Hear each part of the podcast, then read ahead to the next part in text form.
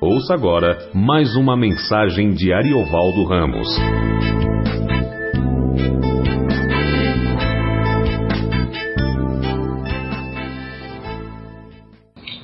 Bom, boa noite, irmãos, graças paz. Vamos a João capítulo 6, a partir do verso 22.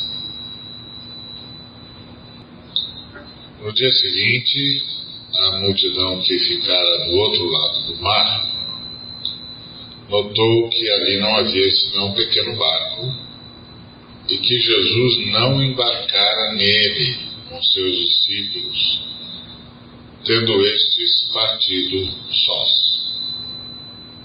Entretanto, outros barquinhos chegaram de Tiberíades, perto do lugar onde comeram o pão, tendo o Senhor dado graças.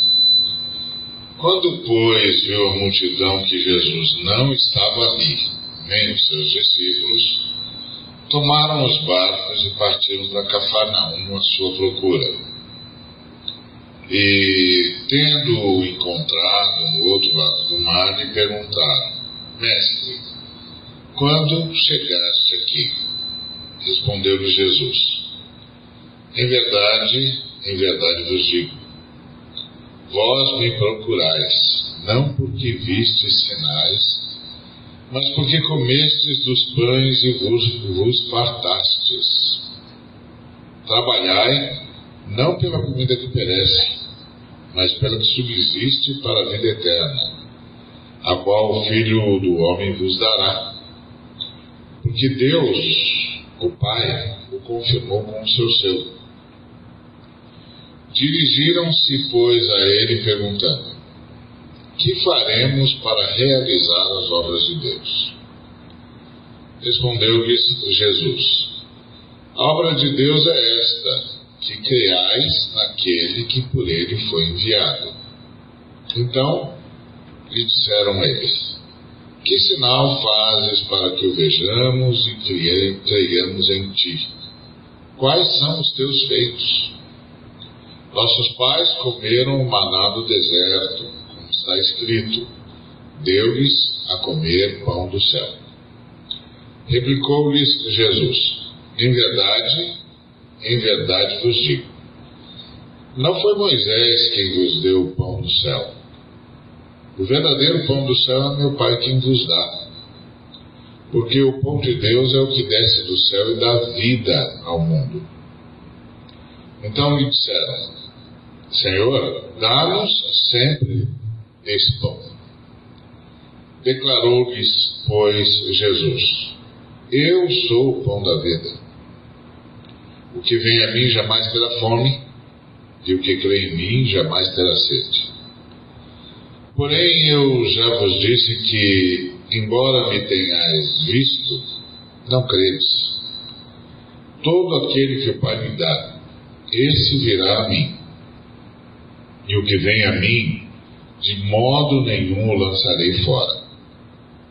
Porque eu desci do céu, não para fazer a minha própria vontade, e sim a vontade daquele que me enviou. E a vontade de quem me enviou é esta: que nenhum eu perca de todos os que me deu.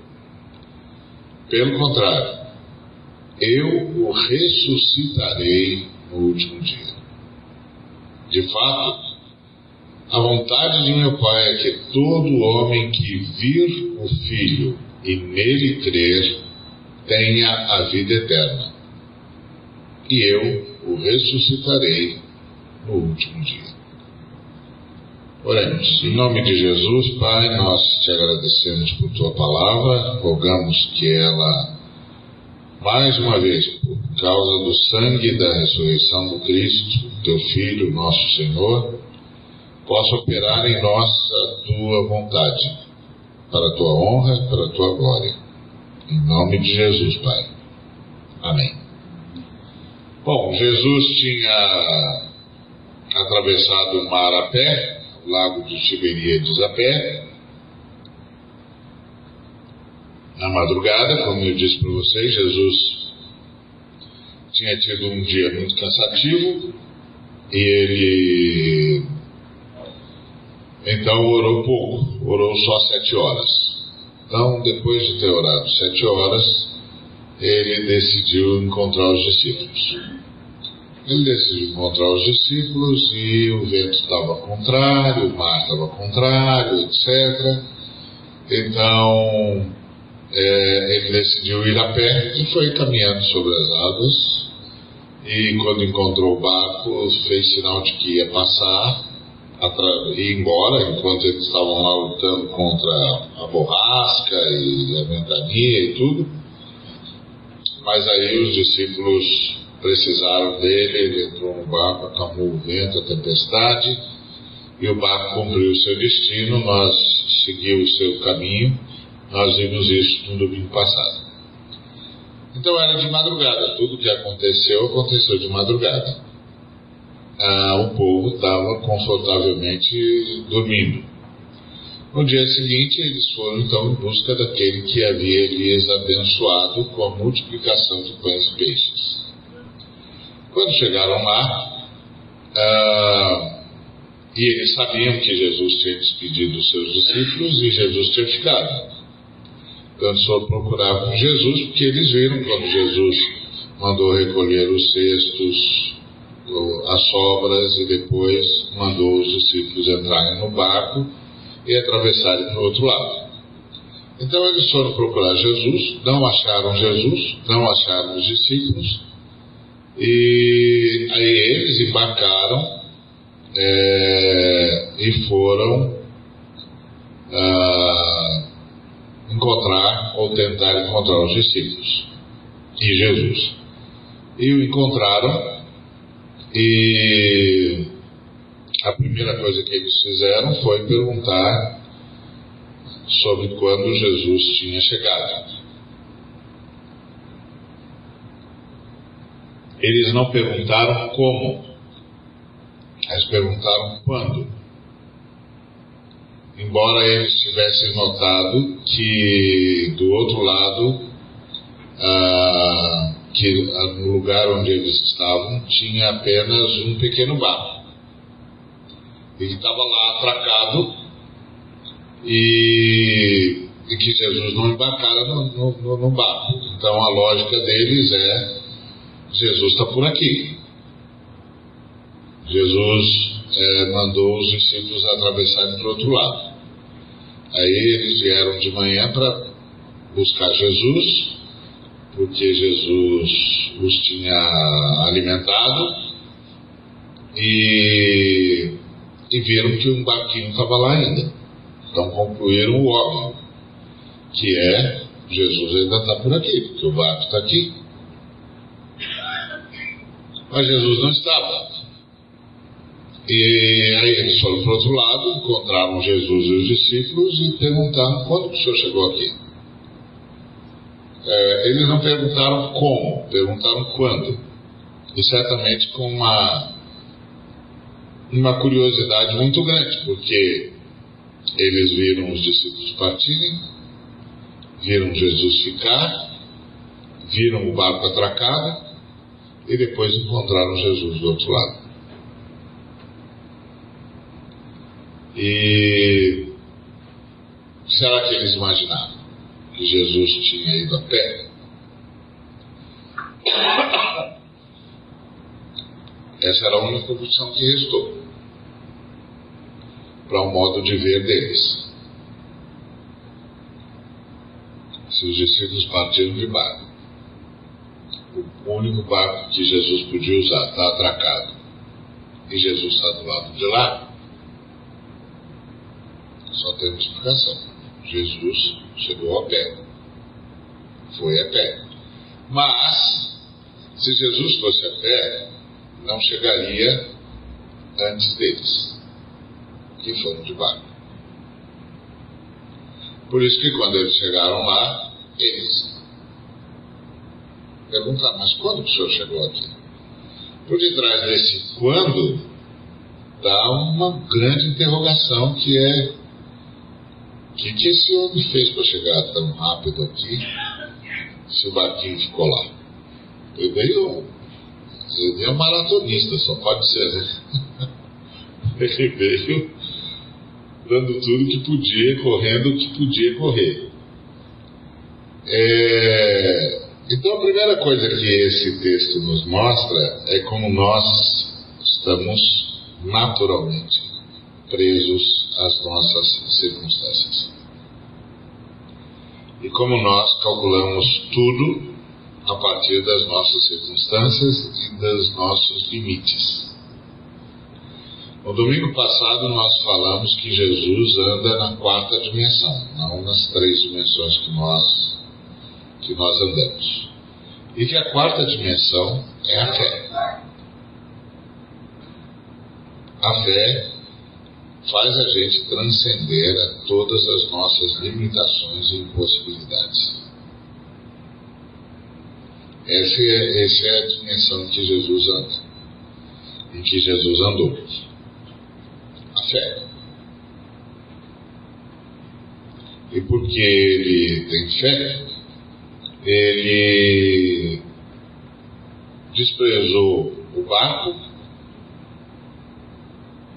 desprezou as circunstâncias e foi para o outro lado de modo absolutamente impossível de se prever pela mente humana. Nenhum ser humano iria pensar na possibilidade dele ir a pé sobre as águas ir a pé, eles pensavam. O barquinho está lá, ele está aqui, veio a pé. Mas certamente tinha uma grande interrogação, como é que ele conseguiu? Porque de barco é uma linha reta. A pé tem que fazer toda a circunferência. Não chegaria antes do barco de jeito nenhum.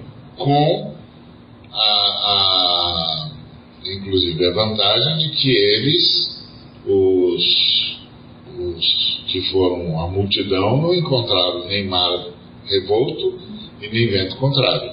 Portanto, eles foram muito rápidos. E aí eles estavam perguntando como é que ele conseguiu. Quando você chegou aqui? É, por quê? Porque eles estavam presos às suas limitações.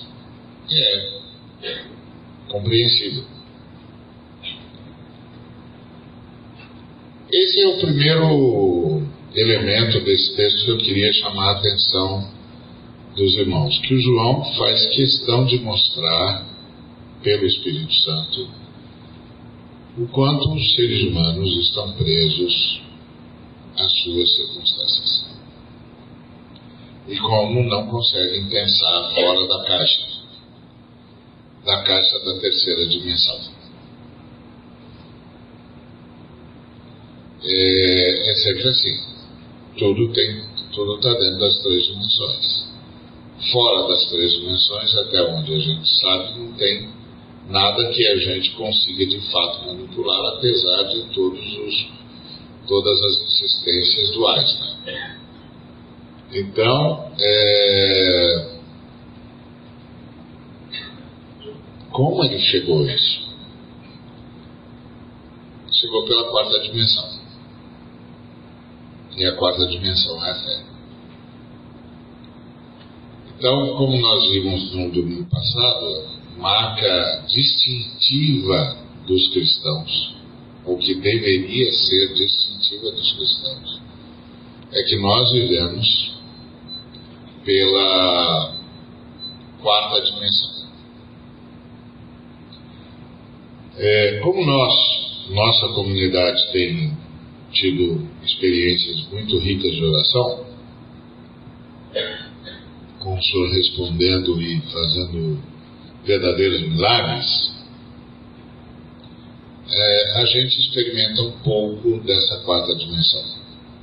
Porque nós temos uma lista de testemunhos de era impossível, mas a igreja orou e Deus fez. Era impensável, mas a igreja orou Deus fez. Estava desenganado, mas a igreja orou e Deus fez. Estava condenado, mas a igreja orou e Deus fez. Isso é a quarta dimensão. Isso é a quarta dimensão. O ponto básico é experimentamos a quarta dimensão, às vezes quase de modo incrédulo, porque a gente ora na, na base do tentativa e erro, lógico, não é? Se Deus quiser, pode ser que seja a vontade do Senhor, pode ser que o Senhor nos ouça. Uh, quem sabe, vamos orar, e aí o Senhor nos ouve e a gente agradece, que bom, aleluia, louvado seja Deus. Mas isso tudo não é suficiente para a gente reagir à vida a partir da quarta dimensão. A gente continua encarando a vida a partir da terceira dimensão. Ou seja, a gente não trabalha com essa expectativa de é, eu sei o que eu vou fazer, eu sei como fazer, mas eu vou orar pelo que eu não sei e pelo como eu ainda não obtive pelo como que eu ainda não obtive. Porque tem mais alguma coisa que sempre Deus guarda para si e quer nos revelar. A gente não tem essa abordagem. A gente não tem essa abordagem. A gente espera tudo acontecer e a gente entra na dimensão da quarta dimensão, que é a oração, e implora. E muitas vezes Deus responde o nosso roubo e a gente então celebra, é, mas Jesus fazia diferente. No nosso caso, a terceira dimensão é a regra e a quarta dimensão é a exceção. No caso de Jesus, a quarta dimensão era a regra e a terceira dimensão era a exceção.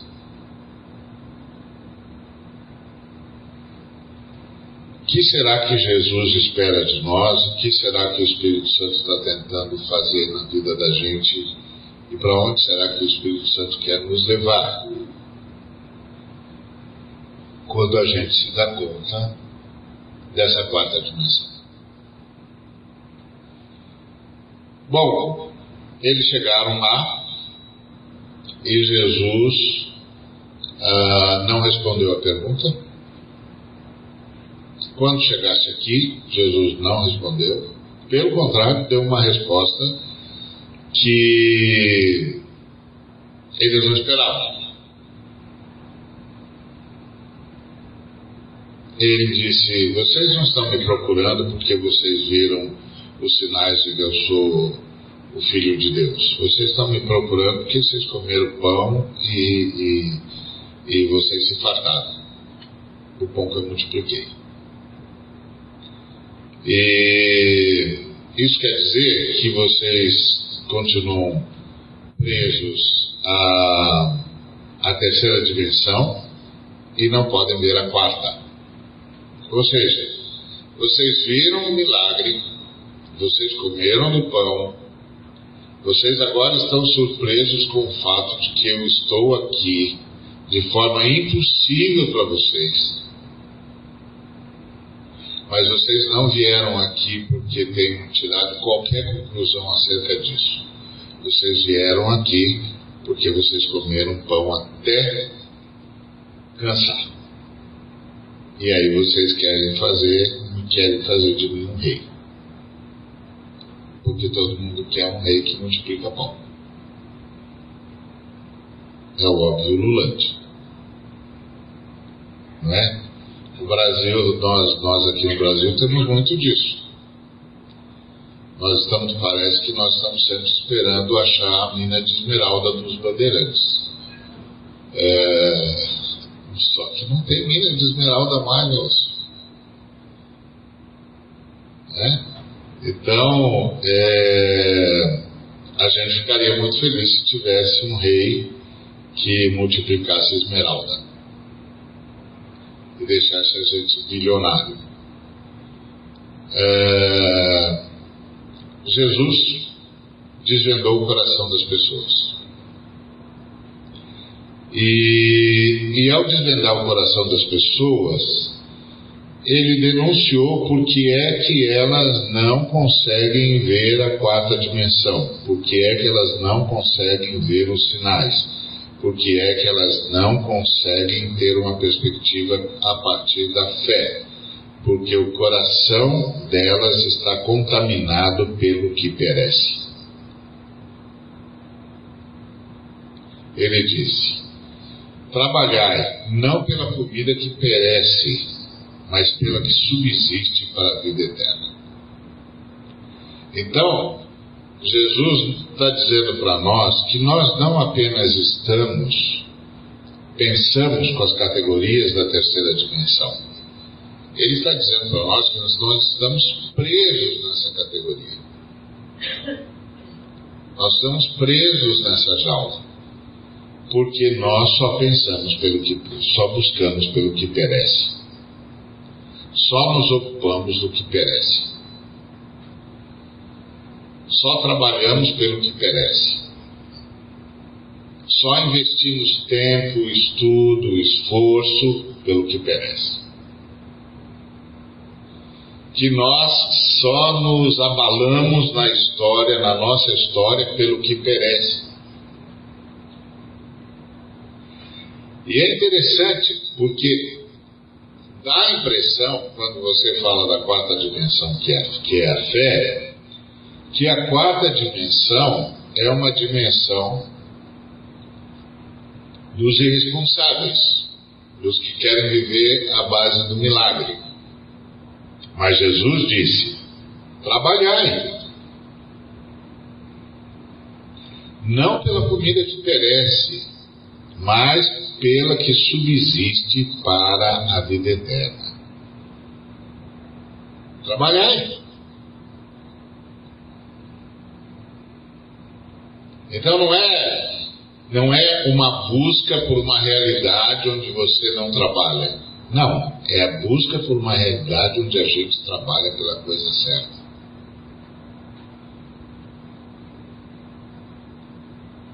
Essa é a pergunta. Estamos trabalhando pela comida que perece ou pela que subsiste para vida eterna.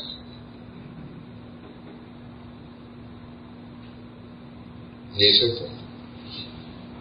E é claro que alguém pode dizer: bom, isso aí é muito legal, muito bonito, mas isso não dá, porque a gente tem de comer, tem de beber, tem de pagar conta, a gente tem de resolver um bocado de coisa na dimensão da terceira da, da, das três dimensões da comida que perece, na dimensão que perece.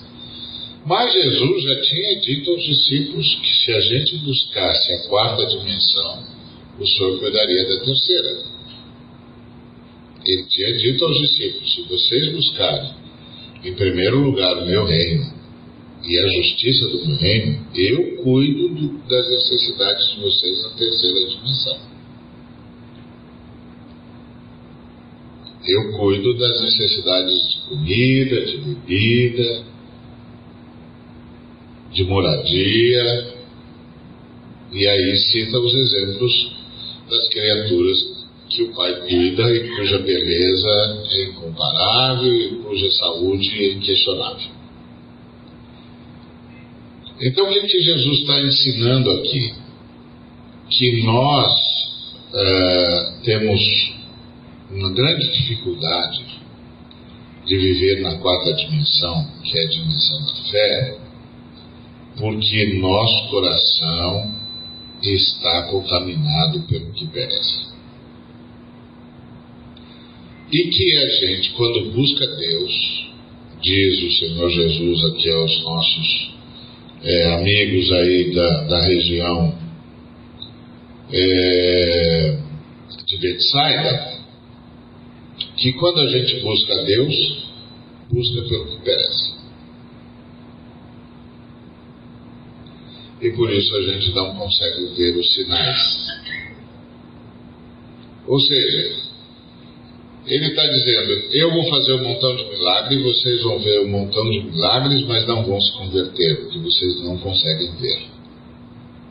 e vocês não conseguem ver porque vocês estão procurando e trabalhando e lutando pelo que perece. É uma, uma colocação muito dura de Jesus. Aliás, você vai ver que esse discurso todo que Jesus começa aqui é um discurso duríssimo, que inclusive faz Jesus perder muitos discípulos. No final desse capítulo, você vai descobrir que Jesus perdeu muita gente por causa desse discurso dele. Muita gente foi embora e, e, e ele sugeriu os outros discípulos que fossem embora também. É quase como se ele estivesse desistindo dos homens. Ele diz: pode ir, pode ir, pode ir. Vocês querem ir embora? Pode ir embora. Então, Jesus está falando para a gente de uma grande dificuldade que nós temos, que é a gente não consegue transcender. E a gente não consegue transcender porque nós estamos voltados para a comida que perece. E a gente devia estar trabalhando por aquilo que subsiste para a vida eterna, ou seja, que transcende. E aí Jesus disse que essa comida é Ele que vai dar. É Ele que vai dar. Porque Ele era o Filho do Homem, aliás, Ele fazia os milagres lá em Israel para o pessoal perceber que Ele era a pessoa que os profetas tinham anunciado. Mas os, os judeus contemporâneos dele não conseguiram perceber. E não conseguiam perceber porque trabalhavam pela comida que perece. E, e aí, quando viam os milagres, não pensavam, estamos diante de Deus. Pensavam, ah, todos os nossos problemas estão resolvidos. Quando precisar de pão, vai ter pão. Quando precisar de peixe, vai ter peixe. Quando precisar disso, vai ter aqui, vai ter isso. Quando precisar daquilo, vai ter aquilo, porque esse profeta é poderoso. É só chegar junto dele que ele faz, vamos fazer melhor. Vamos transformá-lo em rei. E ele vai resolver todos os nossos problemas de subsistência, de qualidade de vida, etc, etc, etc. E Jesus está dizendo, e por isso Jesus vai ao ponto. É, qualquer pregador ficaria assim, honrado, porque as pessoas que estiveram com ele estão procurando por ele. Mas Jesus lê o coração. Então ele vai direto no coração do povo e diz: Olha, vocês não, vocês não estão aqui porque vocês viram sinais. Vocês estão aqui porque vocês acharam a solução do seu problema material. Então, é, vocês estão trabalhando pela coisa errada. Vocês estão trabalhando pela comida que perece. Vocês deviam trabalhar pela comida que subsiste para a vida eterna. E aí eles entenderam que, que eram coisas para fazer para Deus. Porque dirigiram-se a ele perguntando: o que, que nós fazemos, o que faremos para realizar as obras de Deus? Então eles acharam que eram coisas para eles fazerem para Deus. A maioria de nós ainda acha isso. A maioria de nós ainda acha isso. A missão onde eu estou, todas as vezes que eu ensino sobre a fé, que fé é descanso, que a vida cristã é subir uma escada, fazer uma escada rolante, que não é você que sobe a escada, é a escada que sobe você.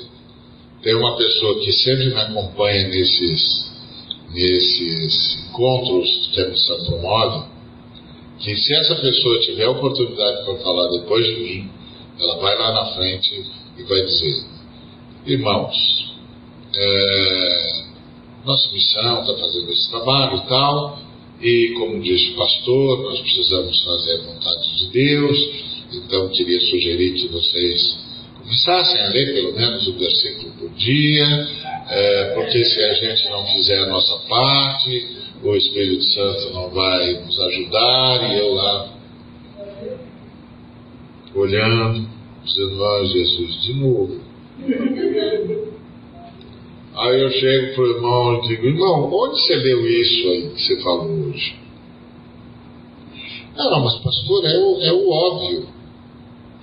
É o óbvio da onde, meu filho? Isso está em que texto das Escrituras, meu filho? Não, pastor, mas é assim, não é? Não, filho, não é, eu já preguei isso quantas vezes e você estava junto. E todas as vezes você foi lá na frente e me desdisse. Aliás, eu nem sei porque eu deixo você continuar vindo comigo.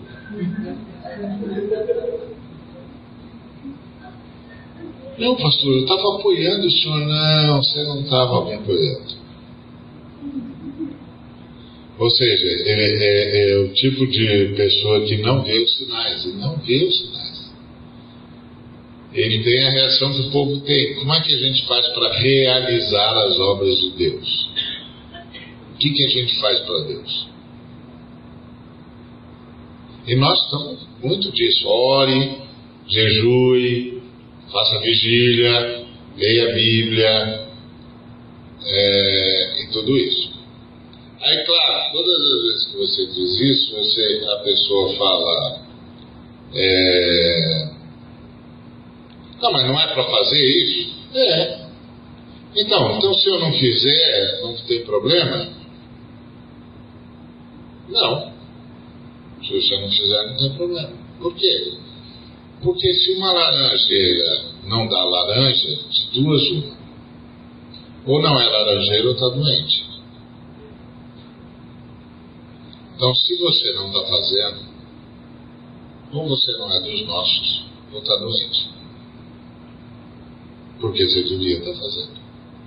Porque é o Espírito Santo que opera em nós o querer e o realizar. Então, ele não está fazendo você, não está operando o querer em você, e você, por isso, não está conseguindo realizar.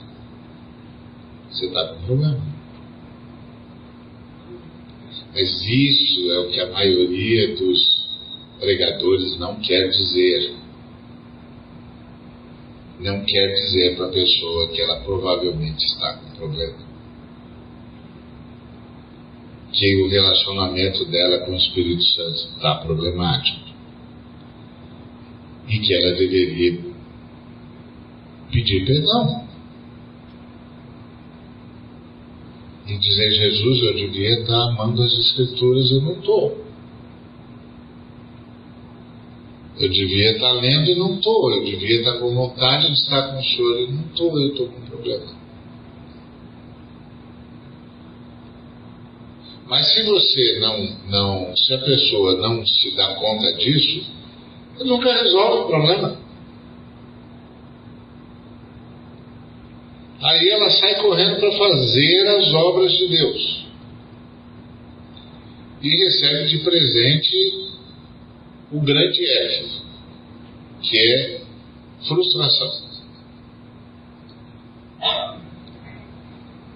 Porque os cristãos são movidos pelo Espírito Santo. Os cristianistas tentam mover o Espírito Santo. Cristãos e cristianistas. Os cristianistas são adeptos do cristianismo, que é mais o mesmo qualquer, mas uma religião, cheia de obras para realizar, cheia de tarefas. Aí os cristianistas saem correndo para realizar as obras de Deus. E, e, é uma frustração. Não porque eles não realizam coisas, eles realizam. Você só tem problema quando você se aproxima demais deles Porque aí você percebe que, que a vida deles e o que eles fazem não bate. Não bate. Tem um montão de, de, de pessoas que supostamente são filhos de Deus, que tudo que elas podem dizer, se elas forem mesmo verdadeiras, é venha ser frustrado como eu. Venha falar de amor e está cheio de raiva. Venha falar de paz e está sempre inquieto. Venha falar de vida e está o tempo todo convivendo com a morte, produzindo morte por onde passa. Venha falar de alegria e ser, na verdade, um sujeito muito triste. Venha falar de perdão e não conseguir esquecer o mal que lhe fizeram. É um frustrado. É um cristianista. Os cristianistas são frustrados. Porque os cristianistas tentam mover o Espírito de Deus. E é o Espírito de Deus que move a gente. Eu me lembro que uma vez estava numa abertura de uma, de uma convenção qualquer, é, missionária, e veio um irmão que devia ser seguidor do Charles Finney. O Charles Finney era um sujeito que jurava que podia produzir avivamento. E teve uma obra, um trabalho bonito. Na verdade, o Espírito Santo fez muita coisa através dele, mas ele pensou que era ele fazendo através do Espírito Santo. E aí, na hora que ele foi explicar o que o Espírito Santo estava fazendo através dele, ele chamou toda a atenção para ele, ao invés de chamar toda a atenção para o Espírito Santo. Mas como o Espírito Santo não tem problema de garantir a sua reputação, etc. Então, o Espírito Santo fez o que tinha de fazer e pronto. Mas na hora que o irmão foi explicar, explicou errado. Ah, e aí esse irmão era desse jeito. Ele começou a pregar duro, pai, pai e tal. E foi uma hora, e foram duas, e foram três, e foram três e meia. E o povo inquieto, você imagina. Ele dizendo: Ninguém sai daqui, fecha a porta, fecha a porta, até que o Espírito Santo faça a obra. E eu, ai Jesus, temos um finem moderno aqui, Senhor. Aí eu comecei a orar, Senhor, faz alguma coisa, porque se o Senhor não fizer alguma coisa, isso aqui não vai parar hoje, nós vamos madrugada dentro, porque o homem já avisou, Jesus. Ele avisou mesmo, nós vamos passar a madrugada aqui. Eu, Opa, glória a Jesus, é hoje. Vim aqui para uma saudação de 15 minutos e vou passar a noite aqui. Vai ser bom isso. Mas não era bem esse o plano. Porque ele era um seguidor do filho. Ele era um homem que queria realizar a obra de Deus.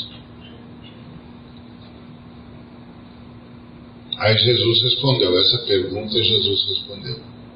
A obra de Deus é esta: que vocês creiam naquele que ele enviou.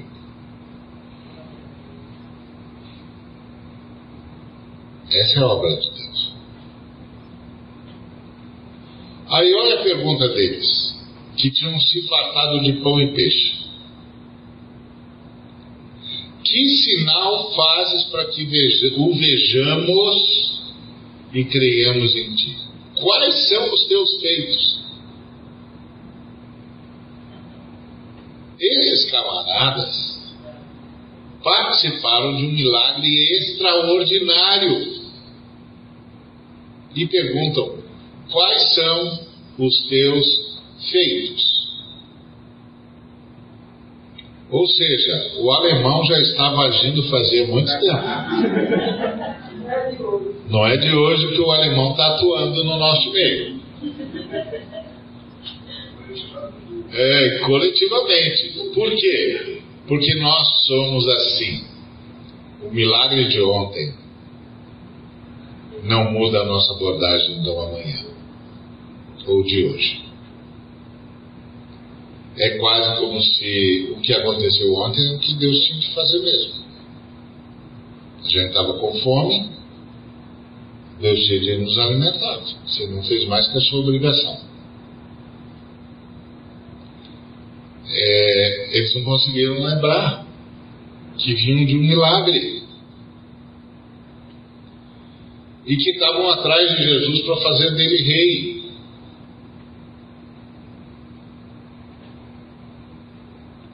Mas não conseguiam perceber que ele era o Salvador.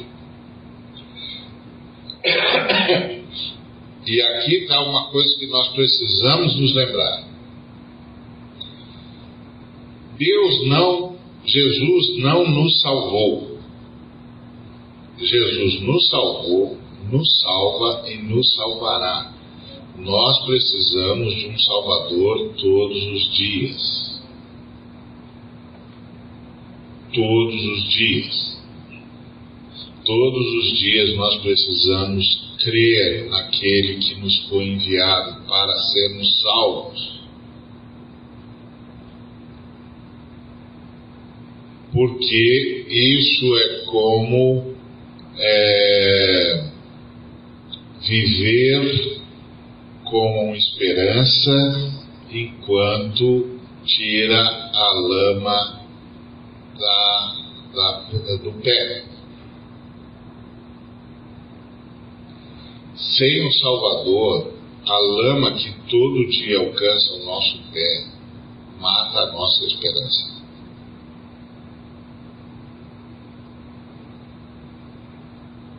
E todo dia a lama desse mundo caído alcança o nosso pé. E se a gente não invocar pelo Salvador, a lama que alcança o nosso pé mata o nosso coração. Então nós precisamos de um Salvador. E é interessante que eles dizem: nossos pais comeram maná do deserto.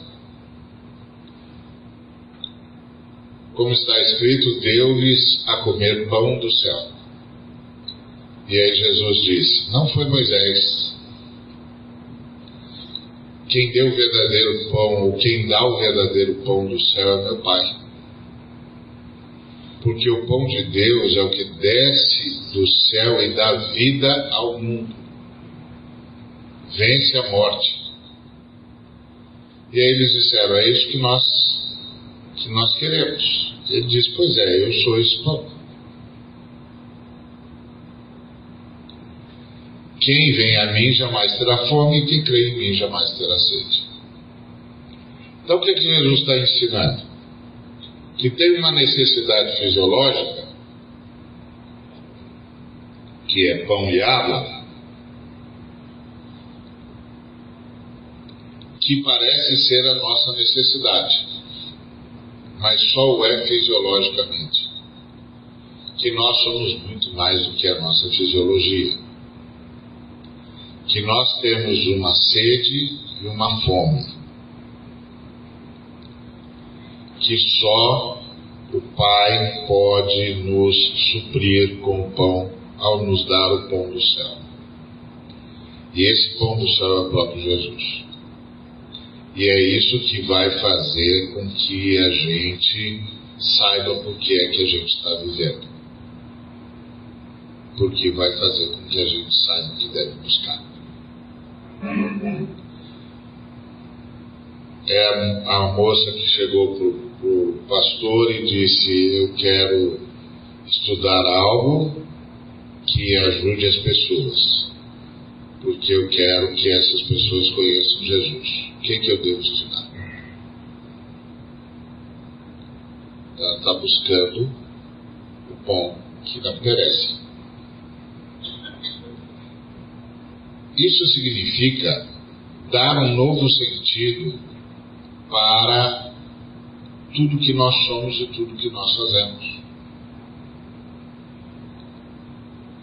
Isso significa oferecer a Jesus tudo que nós somos todo dia. E permitir que Jesus transforme tudo que nós somos em pão para todas as pessoas. Descedentando gente e alimentando gente. Enquanto a gente faz isso, enquanto a gente se ocupa com isso, crendo em Jesus, Jesus se ocupa com a gente. E Jesus disse: Eu sou o pão da vida. Eu sou a água da vida. Quem crê em mim jamais terá sede. Eu dou sentido para a vida. Vocês tinham de trabalhar para que a vida de vocês tivesse sentido. E não para que vocês tivessem pão e água. É isso que ele está dizendo. E para a vida de vocês terem sentido, vocês precisam crer em mim. Crer em Jesus aqui não é apenas não somente reconhecer que Ele foi o nosso Salvador, mas reconhecer que Ele é o nosso Salvador. E que Ele é que dá sentido a tudo que a gente faz, e que a gente deve oferecer a Ele tudo o que a gente é, tudo o que a gente sabe, tudo o que a gente pode, e aí a gente se transforma também em pão da vida. Em água da vida, para ajudar as pessoas a ganharem sentido para a sua existência. E, e aí ele diz é, uma coisa muito interessante. Eu já vos disse é, que, embora me tenhais visto, não credes. Então, é, eu estou falando e eu sei que não está adiantando nada. Mas, todo aquele que o Pai me dá, esse virá a mim. E que vem a mim, de modo nenhum lançarei fora. E aqui ele está dando uma nova informação. Qualquer um de vocês que vier a mim não virá, não virá porque vocês têm visão. Virá porque Deus vai me dar vocês, o Pai vai me dar vocês. Então você veio, o Pai deu você para Jesus. E o Pai, é, ao entregar você para Jesus, sabia que o, que o Senhor Jesus jamais ia lançar fora você, nunca vai jogar você fora. E porque Jesus veio para fazer a vontade do Pai, e a vontade do Pai é que você não se perca. Então agora, é, eu e você sabemos por que, que a gente está aqui. Porque Jesus está cumprindo a vontade do Pai. E a vontade do Pai é que eu e você não nos percamos. E Ele vai nos ressuscitar no último dia. Então o que, que isso significa? Significa que já que você e eu sabemos que Jesus não vai jogar a gente fora. E olha que muitos de nós já tentou ser jogado fora. Não poucas vezes. A gente, a gente fez tudo que podia para Jesus jogar a gente fora. Mas ele não fez. Ele não jogou. Ele não jogou porque ele sabe qual é a vontade do Pai. E a vontade do Pai é que ele não perca nenhuma das pessoas que o Pai deu para ele. Então, já que a gente sabe disso, que a gente está seguro, que nada vai mudar o nosso futuro, vamos viver bem o nosso presente. Vamos colocar no nosso presente a disposição de viver seguro em Jesus.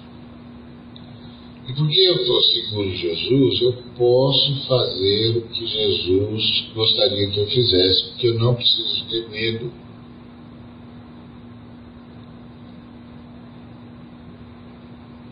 Essa fala de Jesus coloca a gente numa posição extremamente especial. É como se alguém chegasse para você e dissesse: Quem você é? E você pudesse responder: Ah, eu sou uma pessoa que o Pai deu para Jesus. E Jesus tá, tá, me tem e me terá para sempre. E Jesus nunca vai me jogar fora. E Jesus vai me ressuscitar no último dia. E aí, quando a pessoa perguntar para você, pô, e a partir daí, como é que você vive? Já que você é uma pessoa que tem segurança, sabe quantos seres humanos no mundo têm essa segurança? Que é uma pessoa que o pai deu para o filho, que o filho vai segurar para sempre e nunca vai jogar fora e ainda vai ressuscitá-lo no último dia. Sabe quantas pessoas no mundo têm essa segurança? Pois é, você pode ter. Então, se você tem, alguém vai perguntar: bom, agora, já que você tem essa segurança, como é que você vive? E você pode responder: ó, de verdade, de verdade, todos os dias eu ofereço tudo que o Senhor investiu em mim para Ele mesmo, de modo que tudo que eu sei, tudo que eu posso, tudo que eu tenho por Sua graça, sirva o Senhor para que outras pessoas também possam chegar a Ele e através de mim. Porque assim, a, as pessoas que o Pai vai dar para Jesus, vai dar para Jesus. Mas seria legal se você fosse o instrumento por meio do qual essas pessoas chegassem a Jesus.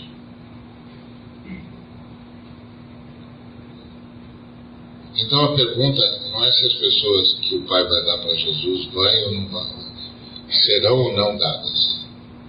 Serão. Mas a pergunta é: qual é a sua participação nisso? Quantas dessas passarão por você? Quantas dessas pessoas que serão levadas a Jesus, Jesus vai levá-las através de você?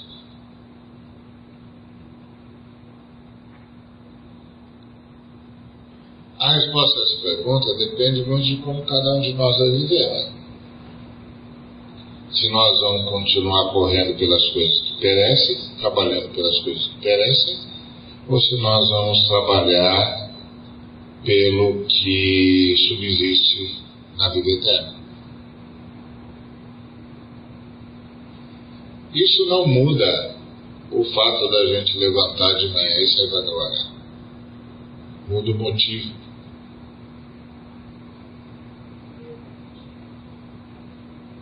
Não muda o fato, muda o motivo. A gente vira missionário. A gente vira gente que é sinal de Jesus na terra.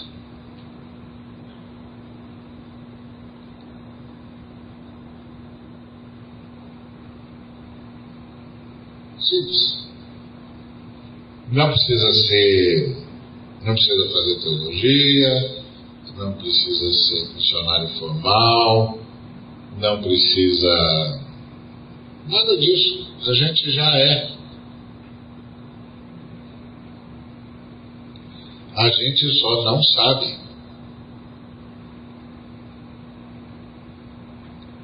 Que as nossas profissões e as nossas possibilidades são os nossos veladores. Sabe o que é velador? É esse lugar aí onde está a lâmpada. Essa lâmpada tem uma capacidade de iluminação que não, que não se altera ah, independente, independente de onde ela esteja. Se ela estiver ali no chão, ela vai iluminar com a mesma intensidade. mas não vai ter a mesma abrangência. Então, a sua profissão, o lugar onde você está, os relacionamentos que você tem, por causa do investimento que Deus fez na sua vida, é o velador. Ele colocou você lá para que a sua luz tivesse maior abrangência, para que mais gente visse o sinal de que Ele é aquele que desceu do céu para dar vida ao mundo.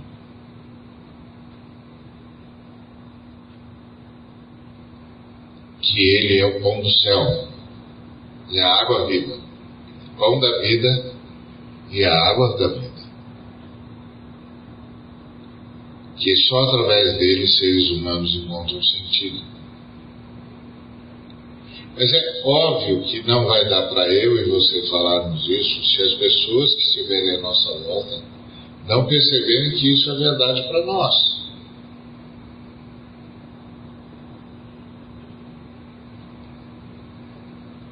Que a nossa vida está repleta de sentido. Que nós não reagimos mais a partir da terceira dimensão, mas a partir da quarta dimensão. Nós reagimos a partir da fé e nós somos gente segura.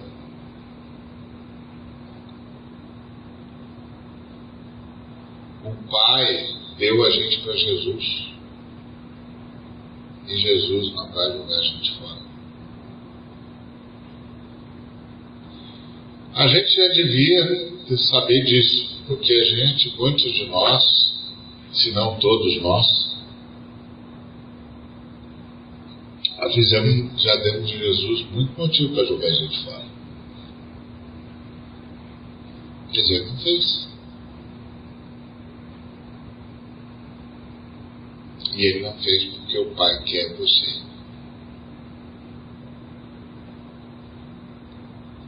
Então deixa o Pai abraçar você e deixa o Pai aparecer através de você.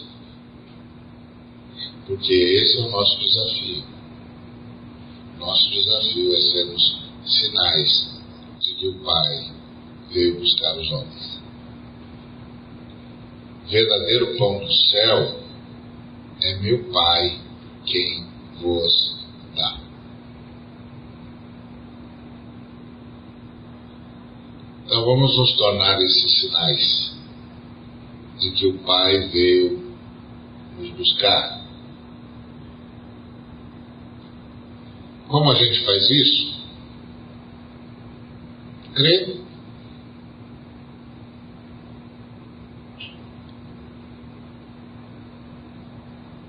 Como a gente crê? Não, a gente já crê, senão a gente não estava aqui, né? A gente já crê.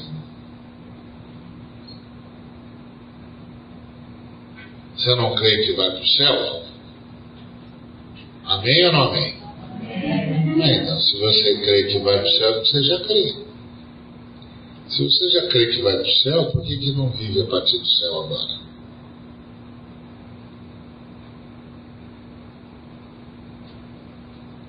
Aí você vai dizer, não, porque aqui não é o céu, mas eu não disse por que, que você não vive no céu, eu disse por que, que você não vive a partir do céu.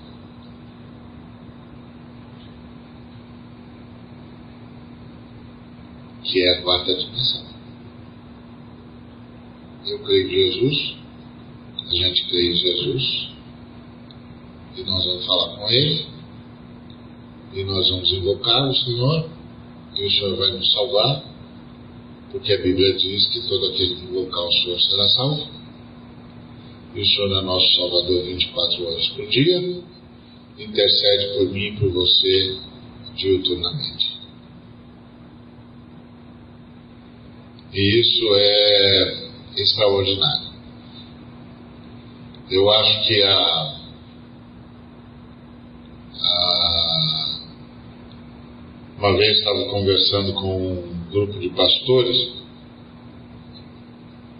que estava reagindo contra a má teologia que invadiu o Brasil. E aí eu disse para eles: a grande pergunta não é como é que eles caíram nessa bobagem. A grande pergunta é como é que nós não caímos. Então Jesus orou por nós. E já que Jesus orou por nós, vamos orar por eles.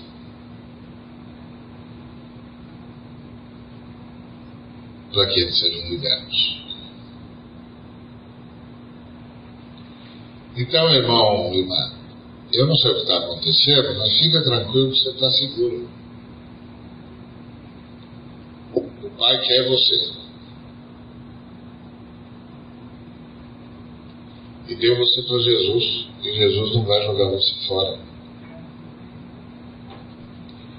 Então, é, isso significa que a comida que perece está garantida.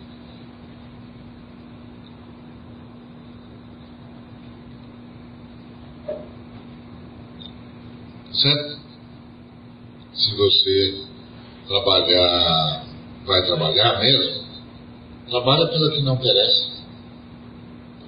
Seja um sinal de Deus o que você faz. Isso te dá muita liberdade. Por exemplo, te dá a liberdade de não precisar errar para viver.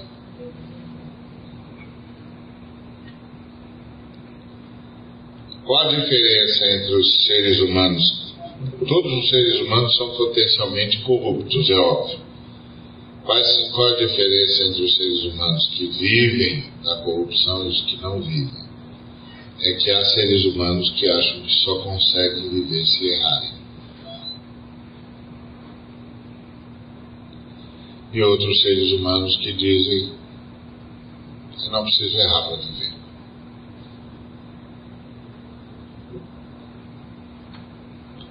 Os que dizem eu não preciso errar para viver, têm alguma segurança em algum lugar. Isso se chama fé. Se chama esperança. Se chama salvação. Amém? E o Miguel? Vem aí ele? Então vamos apresentá-lo aquele que cuida de todos nós.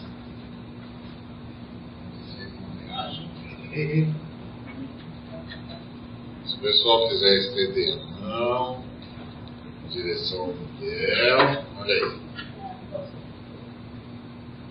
Vamos lá. Em nome de Jesus, Pai, nós estamos diante do Senhor e queremos apresentar Rogamos que ele cresça em graça e sabedoria diante de ti e dos homens. Rogamos que ele seja guardado do mal, do maligno e do maldoso. Que seja guardado pelos teus santos anjos. Que ele seja protegido por ti e abençoado por ti. Que o Senhor tome a vida dele nas tuas santas mãos. E que sejam as tuas mãos a guiá-lo pela vida guiá-lo na vida. E desde já ele seja repleto do Espírito Santo.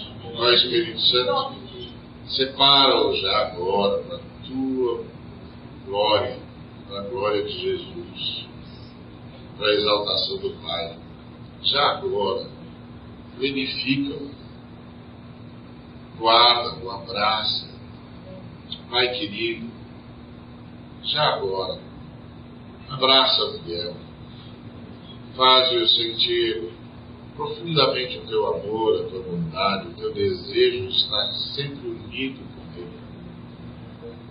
Pai querido, desenha um caminho para a história dele, uma história de vida, de vitória, de realização, de paz, de bênção. Leva-o desde já a andar na dimensão da. Que desde já ele seja alguém que está nas tuas mãos para a tua glória. Que a tua bênção seja nele. Que o Senhor o abençoe e o guarde. Que o Senhor faça resplandecer sobre ele o teu rosto, a tua misericórdia. Que o Senhor sobre ele levante o teu rosto e lhe dê a paz. Que o teu shalom, que é a completude de todas as tuas bênçãos, seja com ele. Que os teus braços sempre o abracem. Porque um dia ele estará longe dos olhos dos pais, mas nunca longe dos teus ele estará longe dos abraços dos pais, dos amigos, mas nunca longe. Quando os que o amam não puderem mais alcançá-lo, continua abraçando, cuidando. Que os teus olhos sejam sempre sobre ele. E que os olhos dele sejam sempre irradiados pela tua luz. Que ele transcenda todas as circunstâncias que a história dele comece em ti. Que a história dele não seja, sob hipótese alguma, a continuação de qualquer outra coisa, mas que a história dele seja o começo de uma vida contigo, uma vida livre, uma vida plena, uma vida abençoada. E uma vida abençoadora. Em nome de Cristo Jesus. Muito bem, vamos orar. Obrigado, Senhor, por essa noite. Tua palavra fala, ela fale ao nosso coração, que essa seja uma semana em que sinalizemos a todos o teu amor e a tua bondade. Que todos que se encontrarem com cada um de nós aqui, seja abençoado pelo Senhor todos que se encontrarem com cada um de nós vejam o Senhor. Nossas palavras sejam as palavras que dirias. Que nossos pensamentos sejam os que pensarias. Que nossos gestos sejam os teus. Que nosso caminhar seja na tua trilha. Que a nossa força seja o teu espírito que a tua paz, que excede todo entendimento, seja conosco e seja irradiada nos ambientes onde entrarmos, de modo que todos percebam que o Senhor chegou. Em nome de Jesus. Que a graça de Jesus Cristo, o amor de Deus e a comunhão do Espírito Santo seja com cada um dos irmãos e irmãs e com todo o povo de Deus, hoje para todo sempre. Amém.